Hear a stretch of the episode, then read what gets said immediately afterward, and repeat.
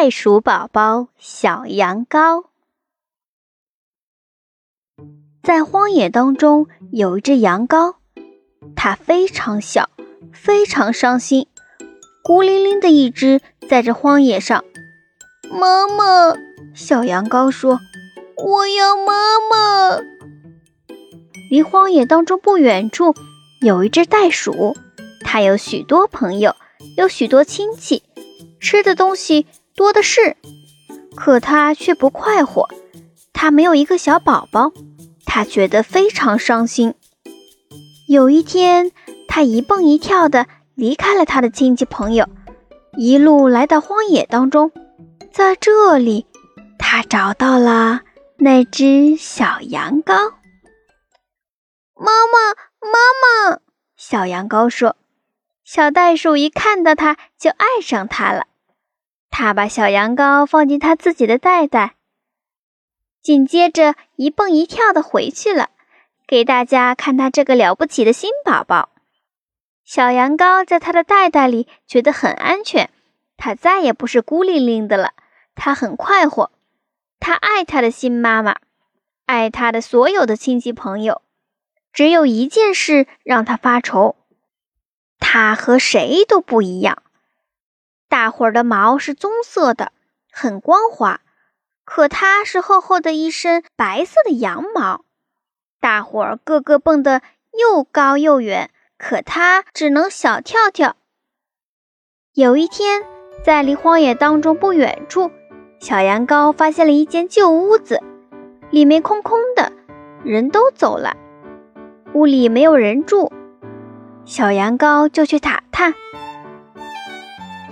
他看到大屋旁边还有一间小屋，在小屋里，小羊羔找到了一个床垫，在床垫里，小羊羔找到了一些……嗯，好哎！他大叫道：“他想到办法成功了，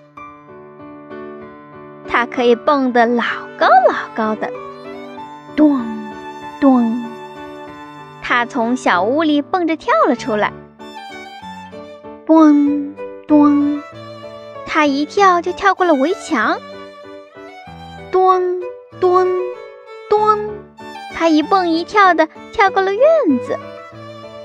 原来他从床上找到了弹簧，他只顾着跳，却没注意他的妈妈在看他。你看我，你看我，他叫道。